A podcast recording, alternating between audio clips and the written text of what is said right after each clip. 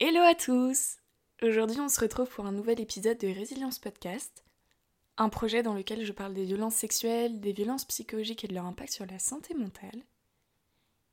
Et le sujet d'aujourd'hui c'est vous qui l'avez choisi sur Instagram, alors n'hésitez pas à aller vous abonner à la page résilience.podcast pour être tenu un peu au courant des prochaines sorties d'épisodes et du coup pouvoir aussi choisir les thèmes.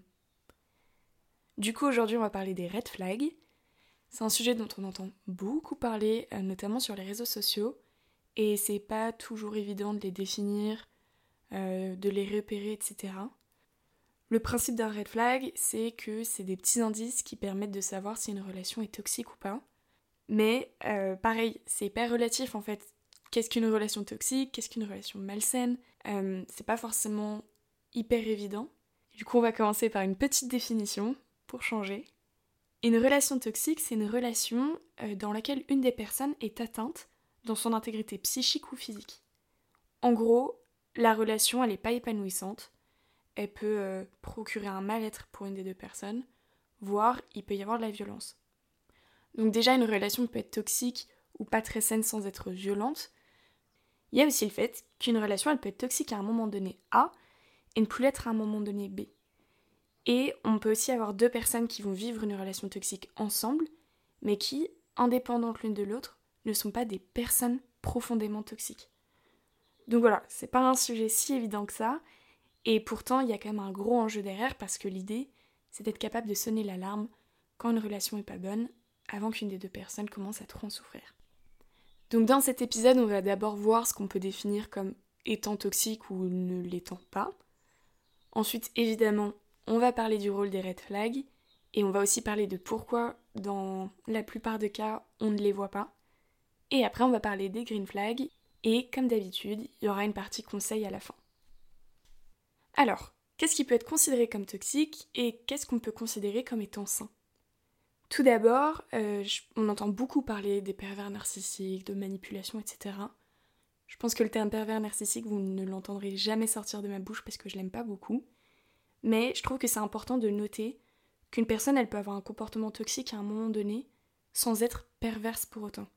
Par exemple, si on ne traite pas une blessure ou si on ne travaille pas sur un trauma, bah, ça peut entraîner à un moment donné un comportement ou des schémas qui ne seront pas sains.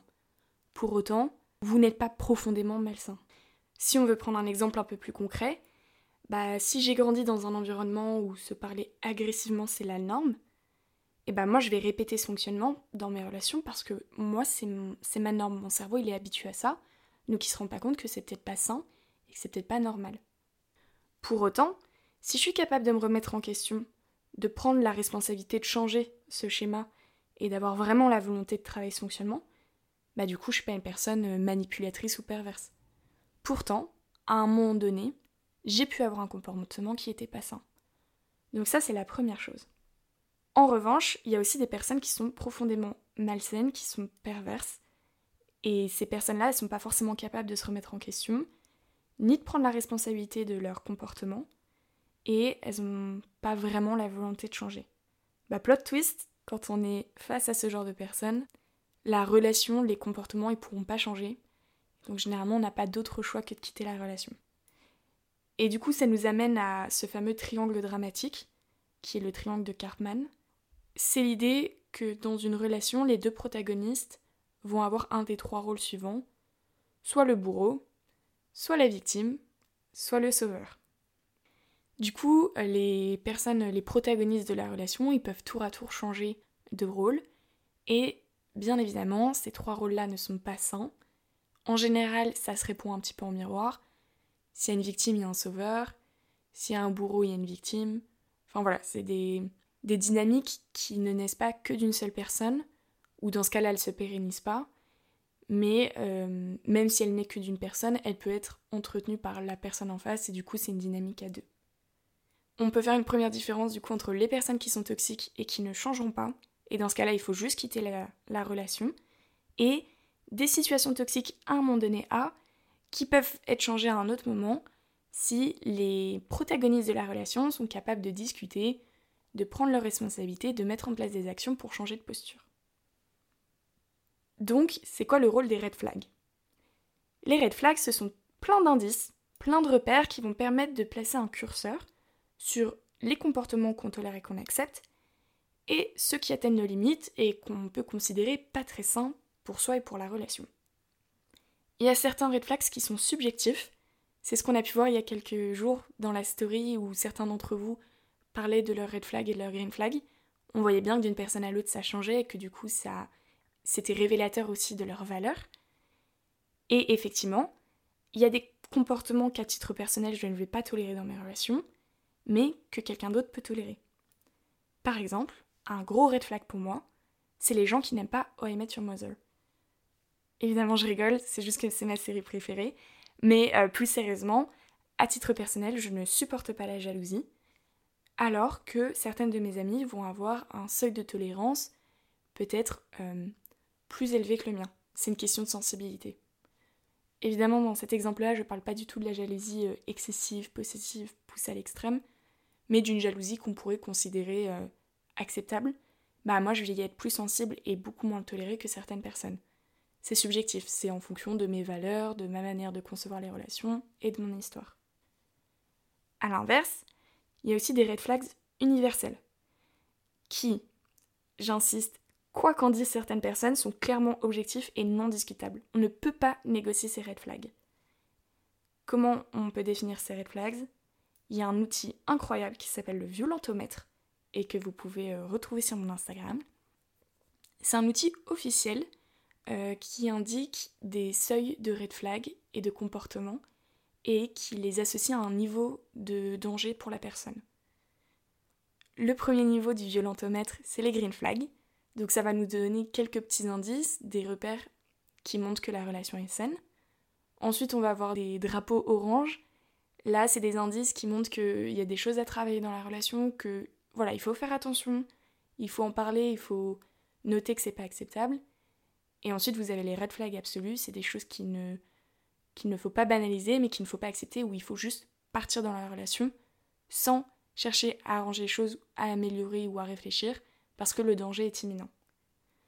Donc ça, c'est une première base euh, de flags non négociables qui nous permettent d'avoir euh, une idée un peu des standards qu'on peut attendre dans une relation et effectivement, par-dessus, il y a des red flags un peu plus subjectifs qui vont dépendre de chacun. Et donc ces red flags, ils permettent de définir des limites de ce qu'on accepte ou pas dans une relation.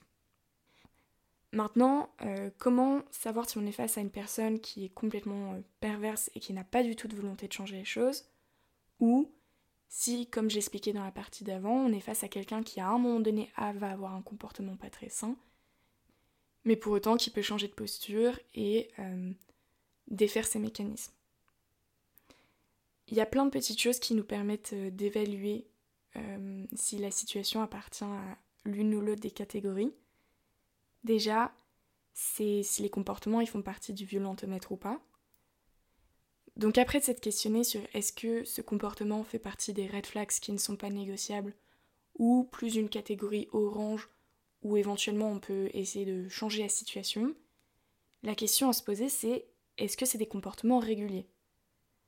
Dans quelle proportion Et comment la personne concernée se positionne vis-à-vis de ces comportements? Ça peut paraître un peu flou, donc je vous propose de prendre un exemple un peu plus concret. On va parler d'une situation où, au sein d'un couple, une personne serait très insécurisée dans la relation et donc aurait des comportements jaloux. Typiquement, la jalousie, c'est un peu tricky pour définir à partir de quel moment ça devient vraiment toxique ou à partir de quel moment entre guillemets, c'est gérable. Donc si dans cette relation, la personne fait une seule crise de jalousie, mais qu'elle est complètement extrême, disproportionnée, qu'il va y avoir des insultes, que la personne va se mettre dans une colère noire et faire peur à son partenaire, là, on est dans une situation où c'est red flags absolus, il faut que la personne parte. Pourquoi? Bah, même si ça arrive qu'une seule fois, et qu'on pourrait se dire que c'était peut-être euh, exceptionnel et que euh, ça va plus se reproduire, bah, c'est une réaction qui est complètement disproportionnée, où il y a de la violence avec les insultes, avec la colère noire, avec le fait que ça provoque de la peur chez la personne en face. Et donc, en fait, la limite est déjà franchie. Même si ça arrivait qu'une fois, c'est tellement disproportionné, ça atteint tellement l'autre personne, parce que quand on se fait insulter dans un couple ou quand on a peur de l'autre, euh, bah, l'intégrité psychique elle est atteinte, que c'est pas discutable. Parce qu'en fait, ça va générer un comportement où même si ça revient pas, bah, la personne en face, elle va avoir peur. Donc même si ça arrive qu'une fois, là, c'est pas tolérable. Deuxième situation, si la personne jalouse, elle a régulièrement des comportements jaloux, mais qu'elle en a conscience, qu'elle accepte un dialogue calme et bienveillant, qu'elle est capable de se remettre en question, bah c'est ok. En tout cas, c'est plus ok qu'avant. Pourquoi? Bah, même si c'est un comportement répété, la posture de la personne qui est jalouse est complètement différente. Parce qu'elle est consciente de son fonctionnement, elle est lucide sur le fait que c'est pas tolérable et que c'est pas viable, en tout cas, et elle prend la responsabilité d'essayer de changer ce comportement, elle est ouverte à la discussion sans culpabiliser son partenaire, et voilà, elle admet que c'est pas ok qu'il va falloir qu'elle change.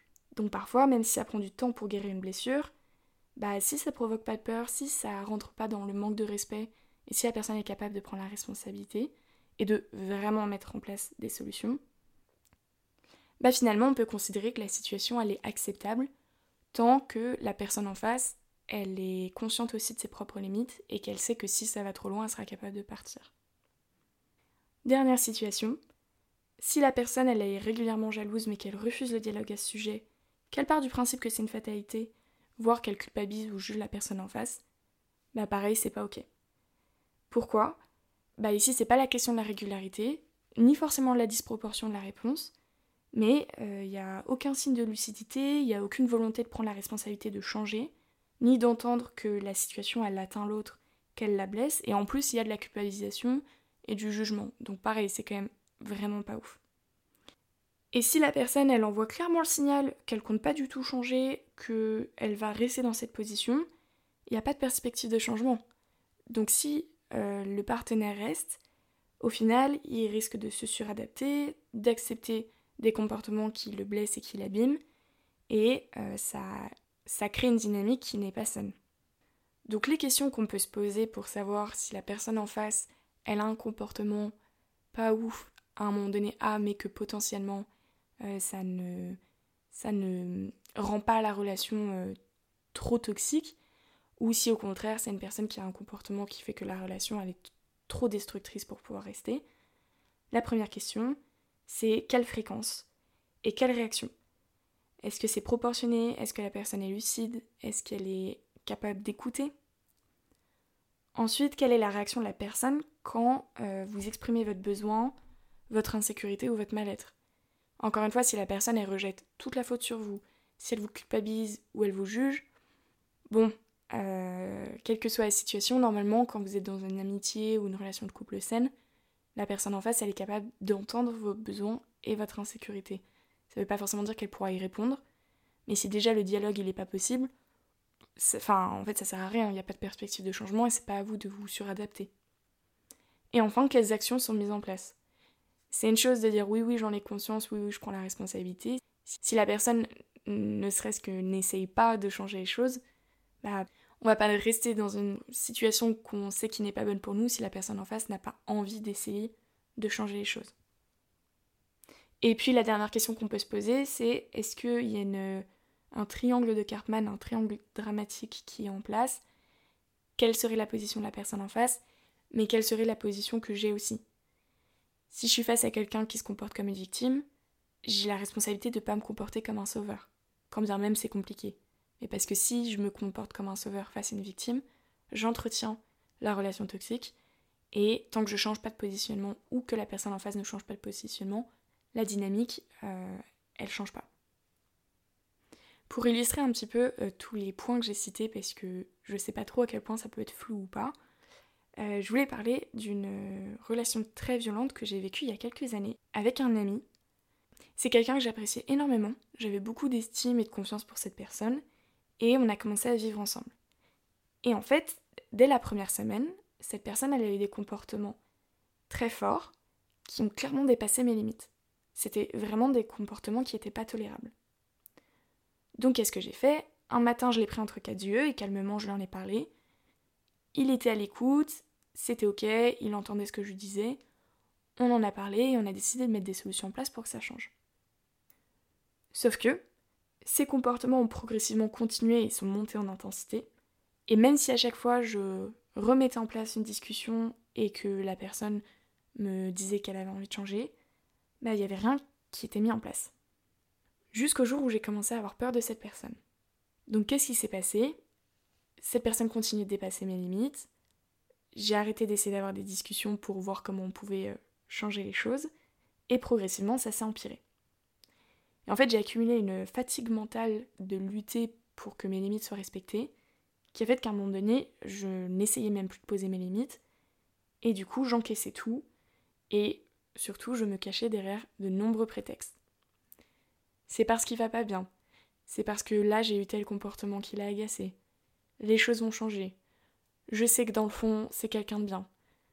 Voilà, euh, je les ai toutes sorties, et même si beaucoup de proches m'en ont parlé et m'ont questionné sur euh, ce qui se passait dans cette relation, bah moi j'étais plus du tout lucide sur rien, et du coup je rentrais même dans un mécanisme où j'essayais de prouver que tout se passait bien, que c'était ok.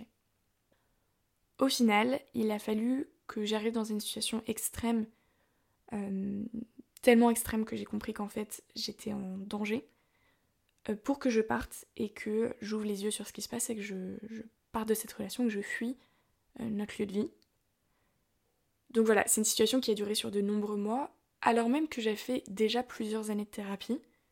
Et du coup, je trouvais ça intéressant de reprendre cette situation euh, très concrète pour vous expliquer ce qu'aujourd'hui j'en retiens et ce qui, à mon sens, ont été les erreurs que j'ai faites. Du coup, voilà, pourquoi j'ai pas réussi à avoir les red flags et pourquoi, de manière générale, qu'est-ce qui peut empêcher quelqu'un euh, d'ouvrir les yeux sur une situation? Dans ma situation, euh, j'estime que la première erreur que j'ai faite, c'est que dès la première semaine, j'ai fait des compromis sur des comportements qui étaient clairement dans la catégorie rouge du violentomètre. Donc à partir de ce moment-là où j'accepte de négocier mes limites sur des choses qui ne sont absolument pas tolérables, euh, comment dire que du coup il n'y a plus de limite possible. Et ça, ça a été la première erreur, c'est le moment où j'aurais dû partir. Parce qu'en fait, malgré toutes les promesses et malgré les discussions qui étaient possibles au début, euh, c'est arrivé une fois, ça réarrive le lendemain. Et en fait, une seule fois, c'est déjà trop. Donc la deuxième erreur que j'ai faite, c'est que j'ai pas voulu voir que cette personne ne mettait aucune action pour changer. Vu que la discussion était possible et qu'il donnait l'impression de prendre la responsabilité de ses comportements, d'être lucide, bah même s'il mettait pas d'action en place derrière, je retenais que cette partie-là qui m'arrangeait. Et effectivement, cette personne n'a jamais réellement mis en place de comportement pour changer. Donc, malgré les paroles, finalement, cette personne ne prenait pas la responsabilité de ce qui se passait. Et progressivement, ça s'est retourné, avec beaucoup de culpabilisation, à euh, inverser la balance, jusqu'à me faire croire que j'étais folle. Et à ce moment-là, l'emprise et la violence étaient déjà très ancrées dans la relation, j'étais très fatiguée mentalement euh, de ma lutte, et du coup, j'ai cru que j'étais folle, et j'ai cru que c'était moi le problème. Et bah j'ai arrêté de faire confiance à mes intuitions, et j'ai arrêté de croire et d'écouter mes ressentis.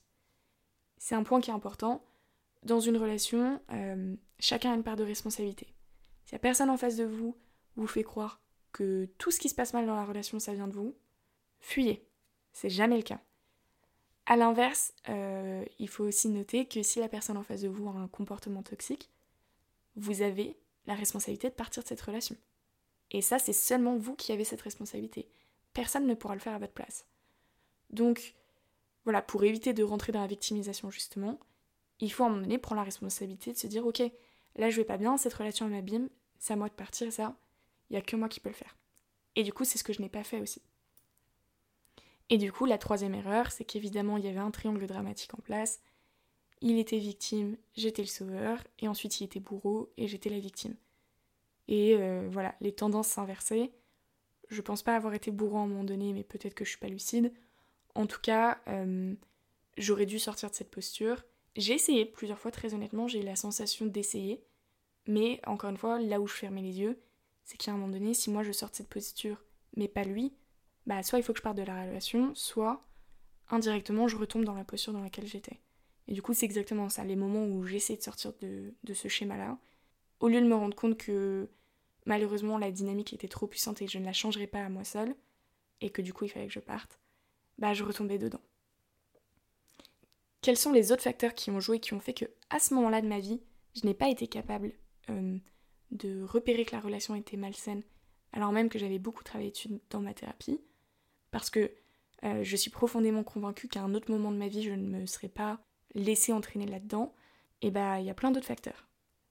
La première chose, c'est que juste avant de vivre avec euh, cet ami, j'ai vécu un événement qui m'a beaucoup déstabilisée et qui a réveillé euh, des insécurités très profondes chez moi. Et ce que cette personne représentait à ce moment-là me donnait un sentiment de sécurité tellement fort qu'inconsciemment, j'avais tellement besoin de sécurité, ou en tout cas de sensation de sécurité, puisque vous l'aurez compris, j'étais pas du tout en sécurité avec cette personne. Mais à ce moment-là, vu que c'est ce que je ressentais, bah je pouvais pas y renoncer. Donc inconsciemment, j'ai fait la transaction de OK, j'accepte que tu dépasses mes limites, mais vu que tu me donnes la sensation d'être en sécurité, bah c'est plus important pour moi. Bah il y a aussi mon parcours personnel. J'ai grandi dans des schémas qui étaient euh, très banalisés, mais qui en fait euh, sont pas très sains. Et là, cette situation, elle reprenait les codes de ces schémas. C'est quelque chose qui peut être compliqué à comprendre, mais quand on vit de la violence, on est beaucoup plus à même de revenir dans des relations violentes que quelqu'un qui l'a pas vécu, tout simplement parce que c'est ce qu'on connaît. Et le cerveau est rassuré par ce qu'il connaît. C'est beaucoup plus compliqué d'aller dans des relations saines parce que c'est ce qu'on connaît pas, donc on n'a pas le contrôle, et du coup on a beaucoup plus peur. Alors que retourner dans des schémas euh, qu'on a connus, bah en fait c'est hyper perturbant, mais c'est rassurant pour le cerveau. Et par exemple, moi j'ai grandi avec trois grands frères, donc j'ai grandi avec l'idée que c'était eux qui me protégeaient et que j'ai besoin d'un garçon pour me protéger. Donc dans mon cerveau, c'est normal qu'un garçon me protège, quitte à ce qu'il ait du contrôle sur moi et qu'entre gros guillemets, il sache mieux que moi ce qui est bon pour moi. Et c'est exactement ce qui s'est passé avec cette personne.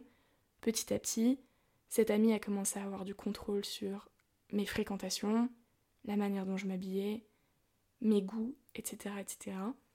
Donc là, bah, ça me rassurait vachement d'avoir cette présence masculine, sécurisante, etc. Et puis, bah, c'était pas du tout la première fois que je vivais une relation d'emprise.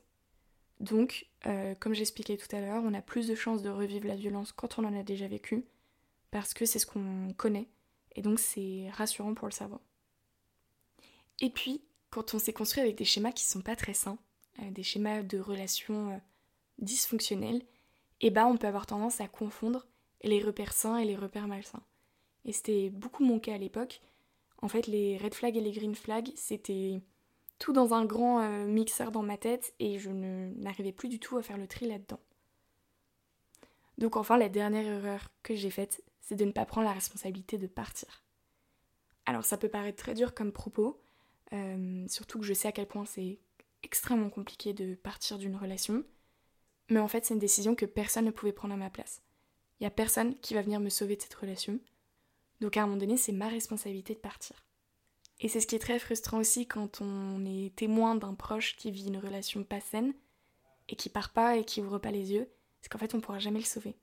Et que tant que cette personne ne prend pas la décision de partir, bah y a rien à faire à paraître là. Du coup, euh, je pense que vous avez compris qu'il y a énormément de facteurs qui rentrent en jeu et qui font qu'on ne voit pas les red flags et à l'inverse des red flags, il y a aussi quelque chose qui s'appelle les green flags. C'est du coup tous ces repères qui indiquent qu'une relation est saine, qu'elle est bonne pour nous. Et bah, tout comme les red flags, il y a des green flags qui sont objectifs et d'autres qui sont subjectifs. Les green flags objectifs, c'est ceux qui appartiennent au violentomètre. C'est la base du respect, de la bienveillance et de la communication dans une relation. Voilà, c'est l'idée que euh, je me sens respectée et que mes limites ne sont pas outrepassées. Et les green flags un peu plus subjectifs, bah là ça va dépendre de vous, de vos valeurs, de ce que vous recherchez euh, dans une relation. Par exemple, bah c'est un green flag si euh, mes amis partagent ma passion. Parce que c'est quelque chose que je cherche dans une relation et du coup, bah si je me retrouve face à une personne qui partage ma passion, c'est un green flag qui va me permettre de savoir que je peux construire une relation qui va m'épanouir. Donc voilà, de manière générale, les green flags comme les red flags, ça nécessite de se connaître soi-même pour connaître ses limites et pour connaître ce qu'on recherche et ce, dont on a besoin dans une relation. Mais ça parle aussi de l'estime qu'on a de soi. C'est important d'avoir une bonne estime de soi pour être conscient des red flags et être conscient qu'il y a des limites qu'on ne peut pas négocier. Et enfin, on finit comme toujours par la partie un peu plus conseil. Donc la première chose, c'est euh, si vous vous questionnez sur les red flags d'une personne. Ça peut faire hyper peur de se questionner sur est-ce que telle personne qui est proche de moi a des comportements un peu red flag? Et c'est normal, c'est ok de se questionner là-dessus et je pense que c'est hyper sain parce que au pire vous vous rendez compte que non, il n'y a pas du tout de red flag et que c'est pas une personne toxique pour vous. C'est pas grave, c'est ok à un moment donné de se poser la question et il vaut mieux se poser la question que de fermer les yeux. Mais c'est vrai que quand c'est quelqu'un à qui on tient beaucoup, c'est un peu, un peu compliqué de se permettre de s'autoriser à se questionner. Je reprends les points de tout à l'heure, mais c'est une manière aussi un peu de faire une synthèse. La première question, c'est quel est le niveau de red flag?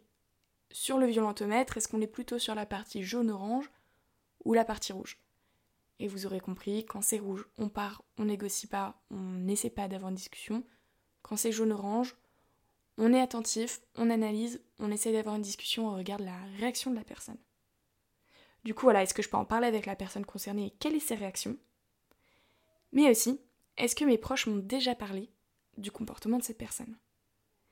Comment ça m'atteint moi? Quelles limites je pose et à quel moment ça me devient plus tolérable? J'avais lu une phrase il y a quelques années qui m'a beaucoup marqué, c'est se dire jusqu'où je suis gentille? À partir de quel moment je deviens stupide? À partir de quel moment je deviens soumise? À partir de quel moment je deviens lâche? Et à partir de quel moment je m'abandonne? Voilà, c'est un peu la différence pour poser sa limite entre être très gentil et à un moment donné s'abandonner complètement et euh, se faire faux bon à soi-même. Et enfin, dernière question qu'on peut se poser, c'est est-ce qu'il y a un triangle dramatique en place? Si oui, quelle place j'occupe? Et quelle place occupe l'autre évidemment mais surtout comment je peux changer mon positionnement et comment ce changement impacte la relation? Si quand je me repositionne, que je sors par exemple de, de la posture de victime, la personne en face, plus ou moins consciemment, hein, c'est pas tant la question, mais va arrêter de se positionner comme un sauveur, bah la relation elle retrouve un, équilibre sain. En revanche, quand je sors de ma place de victime, si la personne en face reste dans sa position de sauveur ou même adopte une autre position, donc le bourreau ou la victime, bah en fait à un moment donné une dynamique ça se fait à plusieurs, hein. une dynamique c'est pas juste moi. Donc là j'ai pris mes responsabilités, peut-être que je peux en parler avec la personne, voir la réaction, et puis bon bah il y a un moment donné s'il faut partir je pars.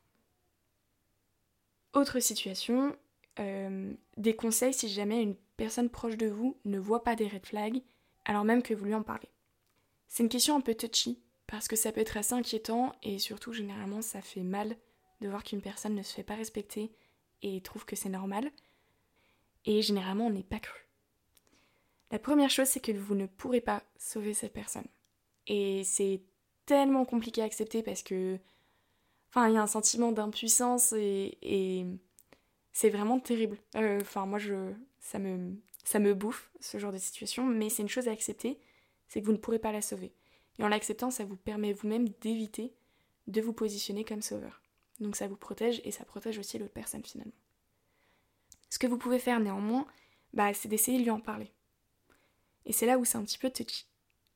L'enjeu, c'est de lui en parler suffisamment pour potentiellement planter des petites graines qui à un moment donné lui permettront d'ouvrir les yeux et de partir, sans braquer la personne. Je m'explique. Euh, le risque, si vous y allez un peu trop frontal, si vous lui rentrez dedans, si vous la culpabilisez, c'est que la personne, elle va se sentir attaquée, et donc soit elle va se braquer, soit elle va se taire, soit elle peut aussi adopter un comportement que j'ai moi-même eu, de prouver que l'autre a tort, et du coup de prouver que tout va bien, mais du coup euh, de se taire sur ce qui se passe en réalité dans la relation. Donc l'idée, ça va être d'essayer de parler avec beaucoup de bienveillance et de questionner. J'ai remarqué ce comportement, Comment tu te sens vis-à-vis de ça? Oh là là, j'ai trouvé que cette personne, elle t'a pas bien parlé et je trouve que tu mérites pas ça. Euh, est-ce que ça t'atteint? Enfin, est-ce que ça arrive souvent? Voilà, montrer que vous vous questionnez sur ce qui se passe, mettre en avant le fait que vous trouvez que la personne euh, se comporte pas bien avec elle et que vous, trouvez qu'elle mérite mieux et que c'est pas ok. Mais éviter de poser un jugement et éviter de rentrer dans l'art. Une question qui, à titre personnel, m'a bousculée euh, et m'a vraiment bouleversée au début de cette relation avec euh, cette personne, c'est que quelqu'un que je connaissais depuis très peu de temps et qui comptait beaucoup pour moi m'a un jour demandé si j'avais peur de cet ami. Et ça m'a vraiment scotché, parce qu'en fait je savais très bien que j'avais peur de lui, et j'étais incapable de répondre parce que j'arrivais pas à, dire le contraire, mais j'arrivais pas à l'assumer non plus. Et à ce moment-là, j'ai su que la personne en face de moi avait raison, que je vivais de la violence, et malheureusement, euh, la peur a pris le dessus, et vu que j'avais très peur de quitter cette relation parce que j'avais peur de cette personne, le déni, etc., tous ces mécanismes sont mis en place, et j'ai pas été capable d'aller jusqu'au bout de cette porte ouverte. Mais j'ai trouvé que c'était une très bonne question. Je, trouve que ça secoue un peu. Déjà que quelqu'un s'inquiète à ce point-là, mais aussi bah, de se positionner soi-même en se disant Ah ouais, j'ai peur de cette personne, il y a peut-être un problème. Donc ça peut être euh, une bonne question à poser. Et voilà, l'idée ça va être de ne pas braquer l'autre, de lui montrer que vous ne le jugez pas et de laisser un espace d'écoute, une safe place. Si la personne elle se sent pas jugée, si elle se braque pas, c'est tellement précieux d'avoir un endroit où on sait qu'on pourra tout raconter et d'éviter de se renfermer et de s'isoler là-dessus. Et surtout de savoir que le jour où je quitte cette relation, ben, j'ai cette ressource-là de cet ami qui ne me juge pas et qui pourra m'aider, qui pourra m'écouter si besoin, voire voilà, me, donner le contact de professionnel ou m'aider à, à sortir la relation. Mais l'idée, c'est de vraiment garder un espace safe et bienveillant pour que le jour où la personne ouvre les yeux, qu'elle puisse venir chercher des ressources et ne pas être seule avec tout ça. Et enfin, dernier conseil et pas des moindres, ça me tenait vraiment à cœur d'en parler, c'est euh, que faire si jamais vous vous rendez compte que vous avez vous-même eu un comportement toxique. C'est pas du tout une situation confortable, euh, mais ça arrive et ça m'est arrivé. Et je voulais vraiment parler pour lever le tabou et la honte qu'on peut ressentir dans ce genre de cas. Et euh, voilà, témoigner un peu de ce qui s'est passé pour moi, comment je l'ai vécu et surtout qu'est-ce que j'ai mis en place par la suite.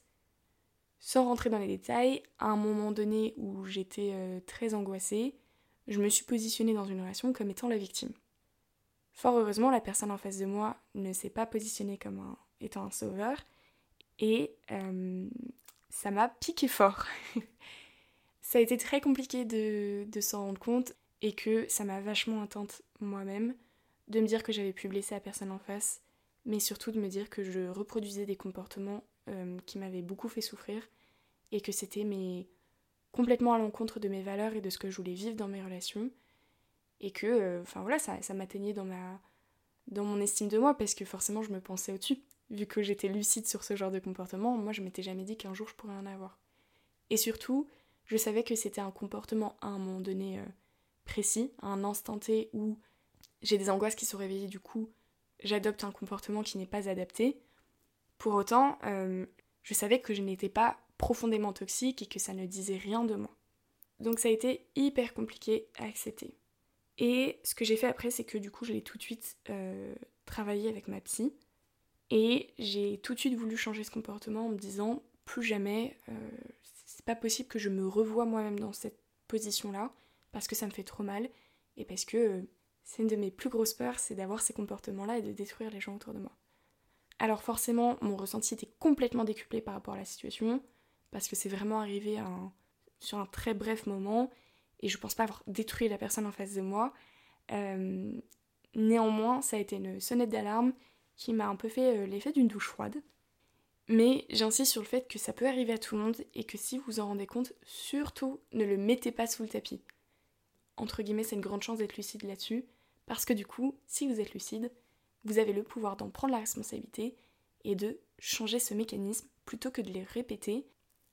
Du coup, c'est ce que j'ai fait. Euh, ça a été compliqué, ça a pris du temps, j'ai dû euh, comprendre pourquoi j'avais eu ce comportement-là, j'ai dû me pardonner à moi-même et pratiquer l'autocompassion. Pour le moment, je ne l'ai pas revécu, mais aujourd'hui, je suis suffisamment à l'aise pour savoir que si jamais à un moment donné, dans l'angoisse, je remets en place ce positionnement de victime, bah, je serai capable de, l'assumer et de faire en sorte de le changer. Et du coup, ça m'a beaucoup fait grandir aussi sur le fait que euh, bah, je suis pas parfaite. Voilà, moi aussi j'ai des angoisses et moi aussi parfois euh, j'ai des comportements qui sont pas très sains. Évidemment, sans parler de manipulation, d'emprise, de violence, enfin, voilà, c'est toute proportion gardée. Et voilà, être lucide sur ce comportement, ça a été euh, très douloureux mais ça m'a permis d'en prendre la responsabilité et de le changer. Donc si jamais ça vous arrive, ne le mettez pas sous le tapis. Et puis soyez euh, dans l'autocompassion avec vous, c'est extrêmement compliqué, mais ce comportement-là ne vous définit pas. Il vient dire quelque chose de vous à un moment donné, il peut dire que peut-être que vous étiez angoissé, il peut dire que peut-être que vous avez euh, vous, vous êtes construit avec des schémas euh, pas top et que c'est le moment de les changer. Il peut dire que peut-être que la relation n'était pas bonne pour vous. Mais le fait à un moment donné d'avoir un comportement pas très sain ne vous détermine pas comme étant une personne profondément malsaine et manipulatrice. Donc voilà, ça me tenait euh, vachement à cœur d'en parler parce que euh, je pense que c'est des choses qui auraient pu m'apaiser un petit peu sur le moment et qui m'auraient aidé à me dire que voilà, c'est pas ok, mais, euh, mais j'en suis consciente, je suis capable de, d'en reparler aussi avec la personne pour m'excuser et surtout de faire en sorte de changer les choses. Donc voilà, au final, comment ça m'a impacté tout ça À travers les différentes relations violentes que j'ai pu vivre, quel que soit le type de violence, j'ai été amenée à travailler sur moi, donc à faire une thérapie, qui m'a permis de remettre mes repères aux bons endroits et de faire la différence entre les red flags et les green flags. Voilà, c'est un travail de long terme, ça m'a demandé de questionner mon estime de moi, de questionner quelles étaient mes valeurs, et surtout bah, ce que je recherche dans les relations, quelles sont mes limites, qu'est-ce que j'accepte, qu'est-ce que j'accepte pas. Aujourd'hui, mes repères, ils sont beaucoup moins fucked up. Euh, je pense qu'ils sont plutôt bien adaptés. J'ai beaucoup grandi là-dessus cette année, j'ai appris à écouter mes intuitions et à me faire confiance. Parce que euh, c'est vrai qu'après avoir revécu cette amitié très violente il y a deux ans, je me suis rendu compte à quel point je m'étais pas écoutée et j'ai vraiment. Je pense que ça m'a vraiment fait l'effet d'une douche froide et ça m'a effrayée de me dire c'est pas possible en fait euh, que je me fasse encore avoir entre guillemets.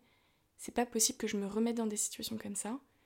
Et ça m'a vraiment atteint dans ma confiance en moi parce que je me faisais plus confiance sur euh, est-ce que je suis capable de savoir ce qui est bon pour moi en fait? Est-ce que je suis capable de savoir que cette relation-là, elle n'est pas acceptable?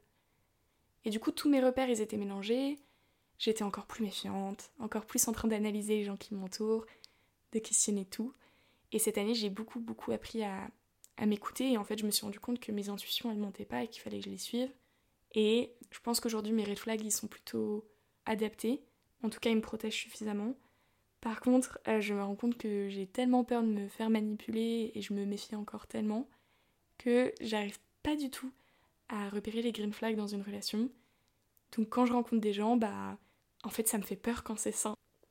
Donc voilà, ça me fait sourire parce que euh, je, sais pas, je trouve ça complètement euh, complètement fucked up comme réaction de mon cerveau, mais voilà, en travaillant sur moi, j'arrive à remettre les, repères aux bons endroits.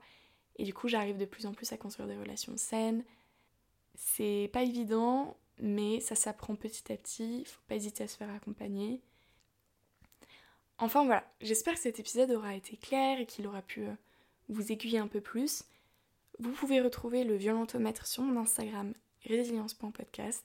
Je vous remercie d'avoir écouté cet épisode et puis on se retrouve euh, dans 15 jours pour un nouvel épisode.